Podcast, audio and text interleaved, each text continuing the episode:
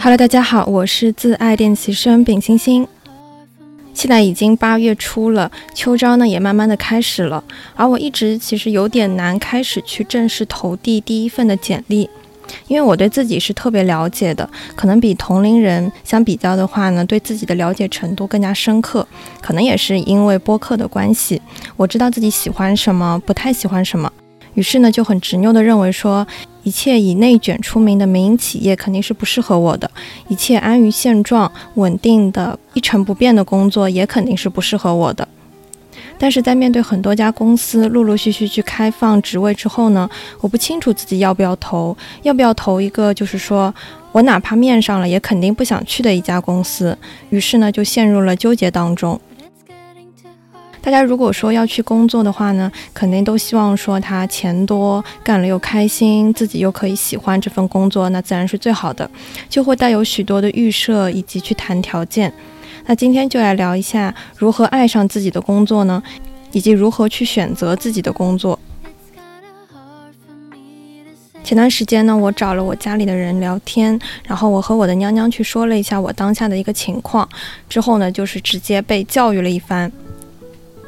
我娘娘在听到我说上述的那一些言论之后呢，她就直截了当的说：“你不知道现在就业市场怎么样？你作为一张白纸的一个应届生，其实是没有什么选择权的。在还没有尝试之前就开始挑来挑去，去挑三拣四的，其实是否是有一些为时过早的行为呢？”他说：“其实工作肯定是没有十全十美的，接纳它才是非常重要的。这种接纳呢，可能体现在你对你的工作内容啊、强度、每天工作的时长、工作状态的一种接纳。”他给我举了个例子，就是说他有个朋友的女儿，原本是在美国的硅谷，也算是互联网公司大厂那样子的地方去上班，然后去年回国之后呢，就来到了华为去工作。华为呢是众所周知的加班多，但是薪资也高的一家公司，很典型的那种民企的作风。但他干了之后呢，其实还挺开心的，一年下来呢，也没有觉得有什么不舒适的地方，就非常丝滑的度过了自己从入职到现在工作一年的一个时间段。那谁都知道说互联网大厂啊，这些民企大厂，它其实内卷是非常厉害的，加班呢也很严重，可能会让你一个人去做三个人、四个人的一些活。但是这个姐姐呢，看待这些所谓的民企大厂的一些弊端的时候，她的眼光就不同。首先一点是一个人当三个人用，可能会导致说你加班非常严重，你工作量很大，员工可能是被迫加班的，因为要赶着那个 deadline 之前要把所有事情做完。而这个姐姐就认为呢，她的这个年纪，二十几岁的一个年纪，可以做到可能别家公司三十岁、四十岁的人才可以接触到的一些业务以及难度，对她来说是非常宝贵的一个成长的机会。加班有时候不等于说是浪费时间，而是等于你在做一个巨大的提升。他认为这是对自身有利的一件事情，而不是说，哎，我加班时间长，我就是被压榨了。他非常自洽于这种感觉。其实我细想，我在我实习期间也差不多是这样的一个状态。许多次的话，我都会需要在工作之余打开电脑去干活，因为你要去协调团队里面其他人的时间。就像刚刚我其实打开电脑去看了一下邮件，然后去约了一下下周的会议。你自己就得平衡好你的工作以及你的生活。还有就是你和你同事之间他们的一些时间，如果他们下周要休假，那你就不得不这周要把事情做完的话，就是得在自己空闲的时间里面也要和他们进行一些工作上的交流。没有人的空闲时间是百分之百不被打扰的，这其实是一个非常理想的一种状态，但其实蛮难达到的。我一直很感激我的领导可以给到我机会，一些难的任务的话，他也会给到我。那我自己的角度的话，我也会做的尽善尽美一些，起码是在我自己层面上面，我会做到我自己最好的一个程度。我之前在节目里应该有提到过，就是说我前段时间有了一次向领导层去汇报的一个机会，当时就是八九个人，包括不同的销售的老板、部门的大老板，大家都坐在一个会议室里面，然后对面呢还要对着两个大屏幕，一些不同国家的 APEC 国家的一些同事，大家一起开会。大家共同的去讨论一个会议的主题，就是聊一下市场之后未来的一个动向，以及我们市场部这些人他们的一些洞见。那线下开会，许多人聚在一起的时候，那种感觉就挺不一样的。你可以非常沉浸式的去参与到他们的讨论当中，可以看到他们的眼神交流以及肢体语言。之前开部门会的时候呢，我还会跟我的老板，就是他在上面讲话，然后我在下面还会跟他有一些眼神接触，会跟他点点头，然后去示意，哎，我在听，你说的挺对的，就会有这些时刻。那这个汇报呢是非常临时的一个活。对于市场部来说，也有许多临时汇报的一些情况出现。比方说，今天和你说，哎，你隔两天要不去那个会议上面去，嗯，汇报一下。那这种临时性的一些任务出现的时候，你唯有去练好你的基本功，你的英文，以及你要把你自己做的东西呢，都非常的熟悉熟练，没有一些逻辑上面的漏洞，你就可以非常好的去上战场了。那我的同事呢就可以做到这一点，所以说他们的英文特别好，这也多亏于日常会议的一些积累，他们会跟不同的国家同事去有很多很多的交流，以及一些业务上面的往来。那同时呢，他们也会有非常多的汇报的经验，就可能隔三差五的，嗯，每一个月或者是说每个星期，他们都要去做一个正式的汇报，二十分钟、三十分钟也好，他们都是可以信手拈来的去完成这个任务。那说回来，我在接到这个任务的时候呢，我其实是非常开心的，因为这是我第一次去跟我的领导、我的大老板们去进行全英文的一个汇报，对我来说呢是一种很大的一个突破以及挑战。同时呢，我可以自己去梳理这个市场的一个逻辑线，就一整页的 PPT 是完全由我自己来负责的。我觉得这是一件非常有意思的事情。当时那天晚上呢，本来还是有草地音乐会的，但是我因为说自己知道说要加班了，所以就没有去。然后呢，乖乖的回家继续干活。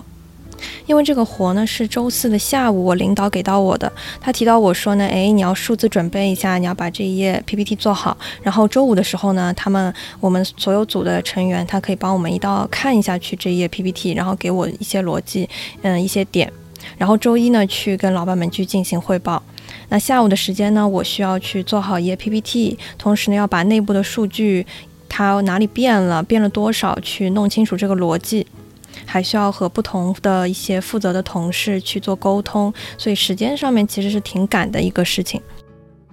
那我负责的这页 PPT 呢，是关于我们部门产品的一个市场数字变化的一个汇报。要讲说我们在这个月如何做了市场预测的调整，我们调了哪一个月，然后未来半年的有没有调整，全年的一个预测，相较于我们上一个版本是高了还是低了。举个例子说，有一个产品一，它可能呃这个版本和上个版本它高了两个点，那这个两个点到底是存在于哪一些地方呢？是因为哪一些因素呢？你可能要罗列出来，一二三点这样罗列出来。于是呢，我晚上做完 PPT 之后呢，就一直拿着我们前个版本和后一个版本的数据的一个表格，去一直在对照数字，去看说高了多少的量，然后原因是什么，然后哪一个具体的小的产品它高了还是低了，把这些东西全部整理好了之后呢，第二天和组里的同事去进行一个讨论。这件事情其实可以从两面来去看待它。好处想的话，这是我领导给到我一个非常宝贵的机会。我心里面想的就是，我死也要做好它，我要做到完美，在大老板面前去展现好自己，不光是展现我，也是展现我老板他的一个眼光。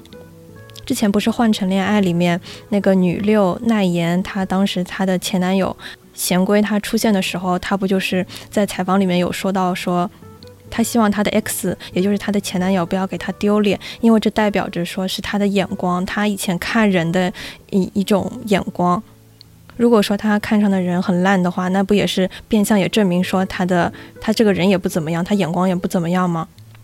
所以我深知这一点，我就知道说我不应该给我的领导以及我的团队去丢脸，我应该在对外展现的时候好好表现自己。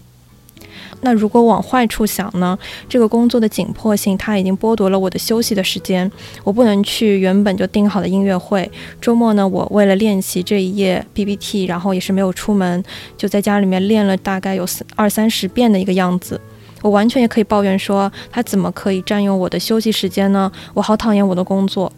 他为什么需要我加班之类的。但是我的心态呢，一直是积极的以及良好的。面对加班的这个过程呢，我也觉得还挺有意思的，因为人把这个责任背在自己身上之后呢，感觉是完全不一样的。所以总结来说呢，接纳自己的工作是第一步，无论它是好的还是坏的，改变你的心态以及看待的这个视角，你就会轻松以及愉悦许多，甚至可以获得一些正向积极的反馈。就像这件事情来说，我觉得这是一个很宝贵的机会，我很乐意去加班之类的。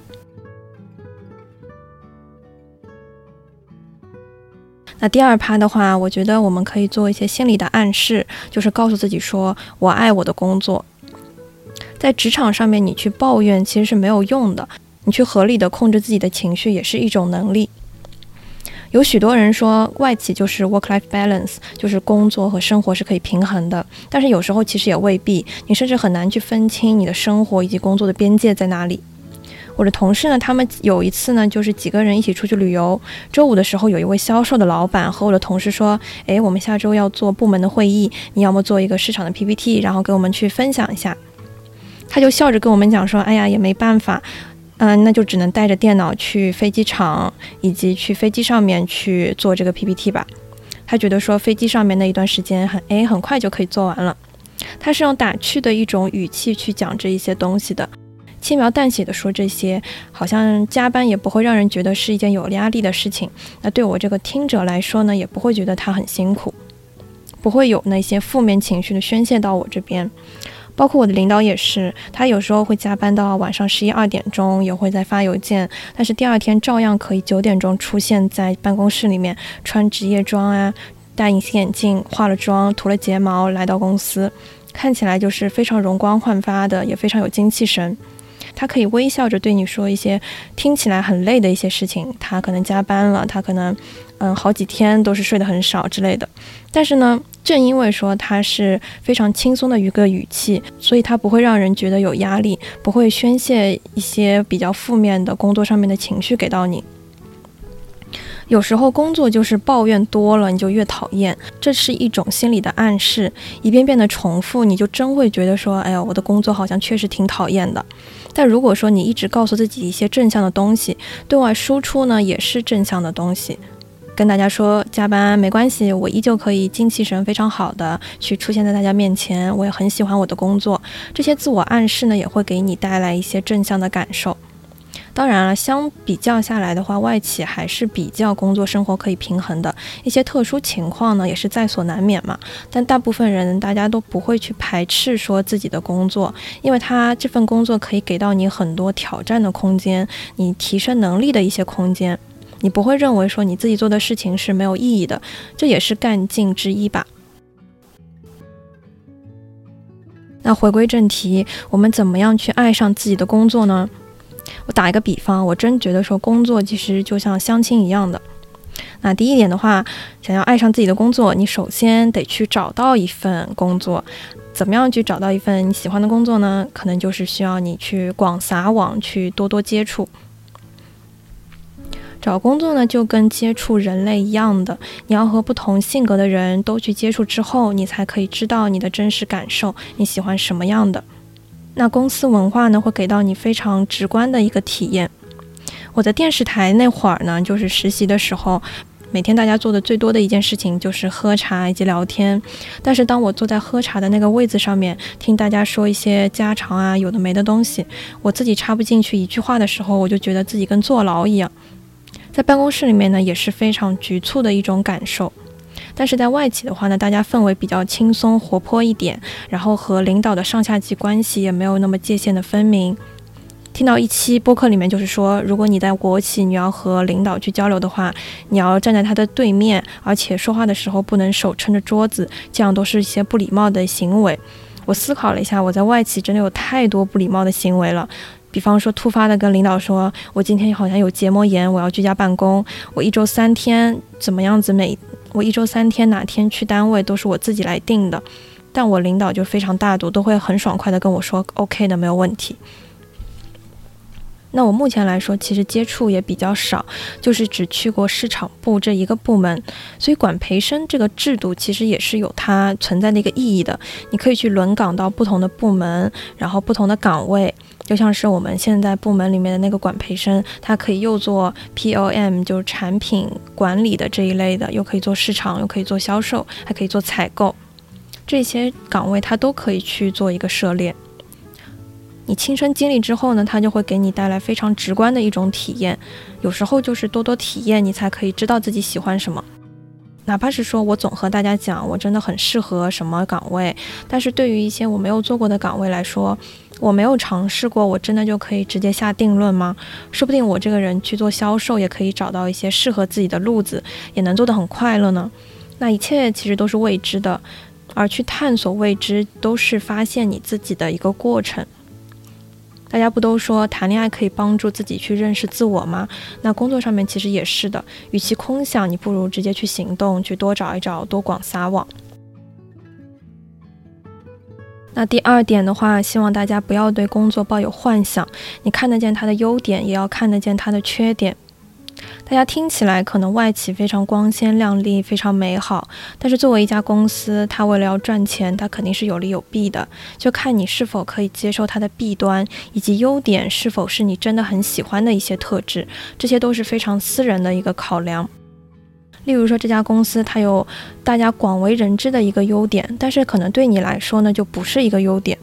比方说，互联网的优点，它就是上班比较晚。没有那些早起的压力，但是对我来说，早起呢其实没什么负担，于是这点呢对我来说就没什么吸引力，或早或晚我都无所谓，我甚至更希望说我可以早上班早下班。还有就是互联网的一个优点就是年轻化，同事呢都是同龄人，更聊得来。但这对我来说，我觉得是一个弊端，因为同龄人多的地方，可能就代表着说它的竞争很多，而我不是一个喜欢竞争的一个人。同时呢，我也很希望我和同事之间有边界感，我不希望和同事成为那种亲密无间的朋友，我不想掺杂太多的私人感情在里面。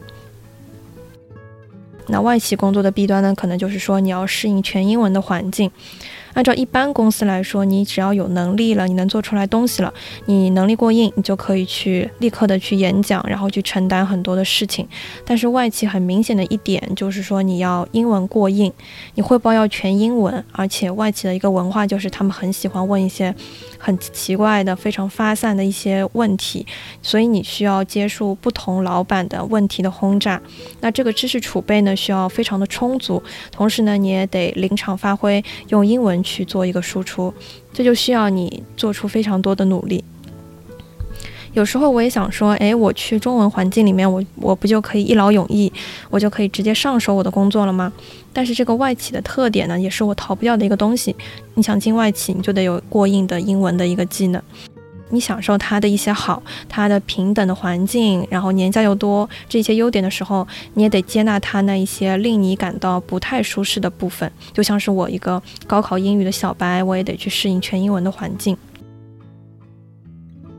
那第三个工作弊端呢，可能就是来回通勤的时间。我现在来回通勤的时间呢，有三个小时左右。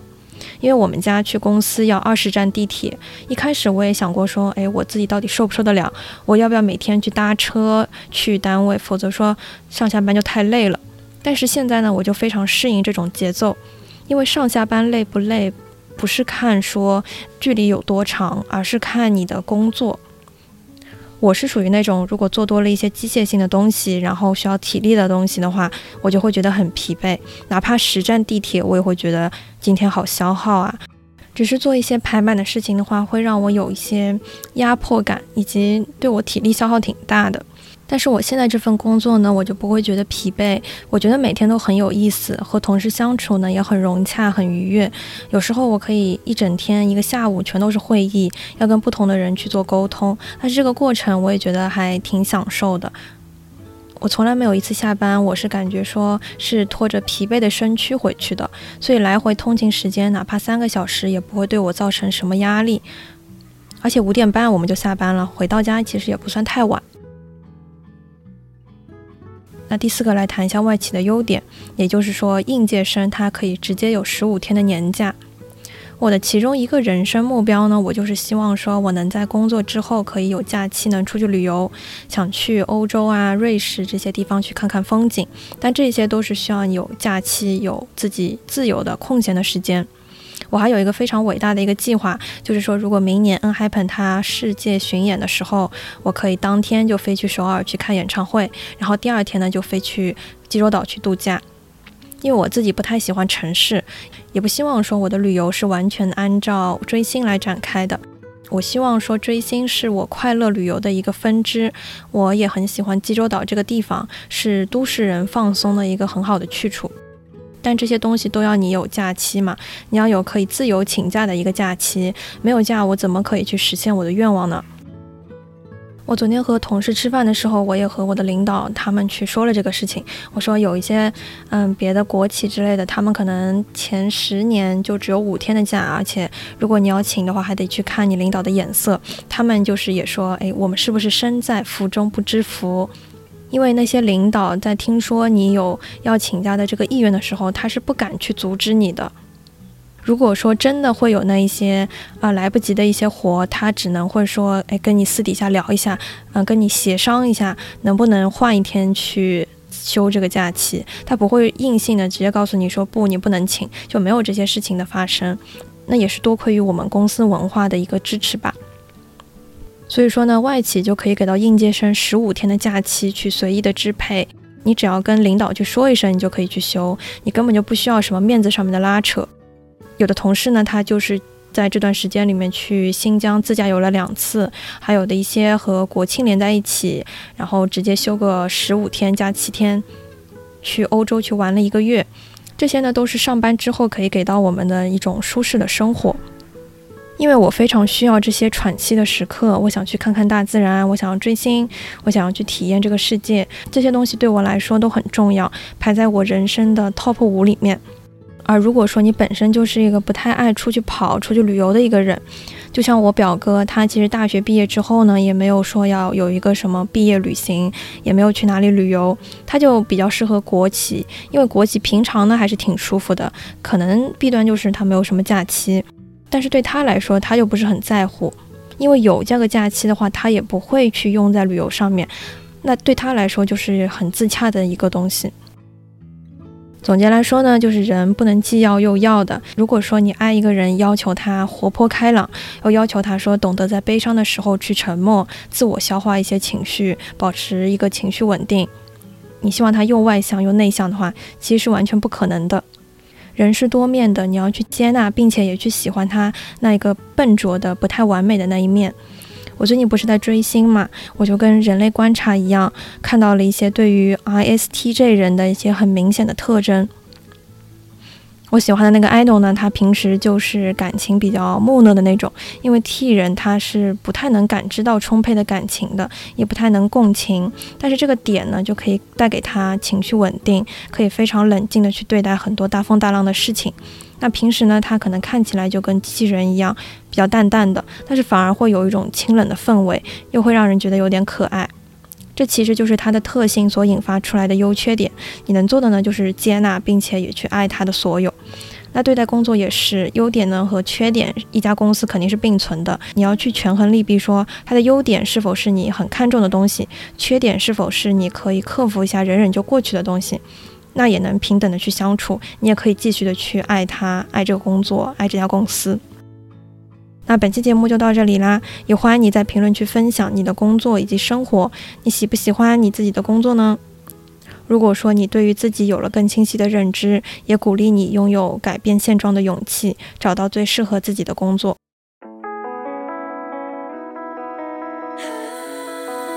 同时，你也可以在小宇宙 APP、网易云音乐、QQ 音乐、苹果 Podcast 搜索“自爱练习生”找到我。欢迎你在苹果 Podcast 里给我打分。目前也已经开通官方微博喽，会发一些日常还有碎碎念，可以直接微博搜索“自爱纯力播客”，或者是在播客的介绍栏里面点击微博链接就可以找到我。如果想加入听友群，请添加微信小助手，不上发条的拼音加一二零三，备注听友群即可。期待与你下期再见，祝你健康，祝你幸福，拜拜。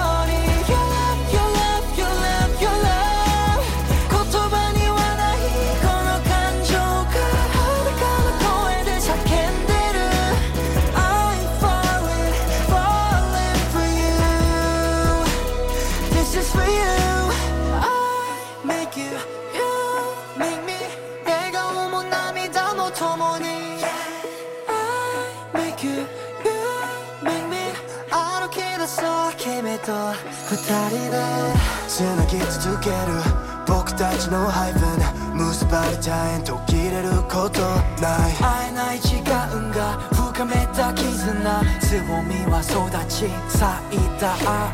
みんな見ていた景色。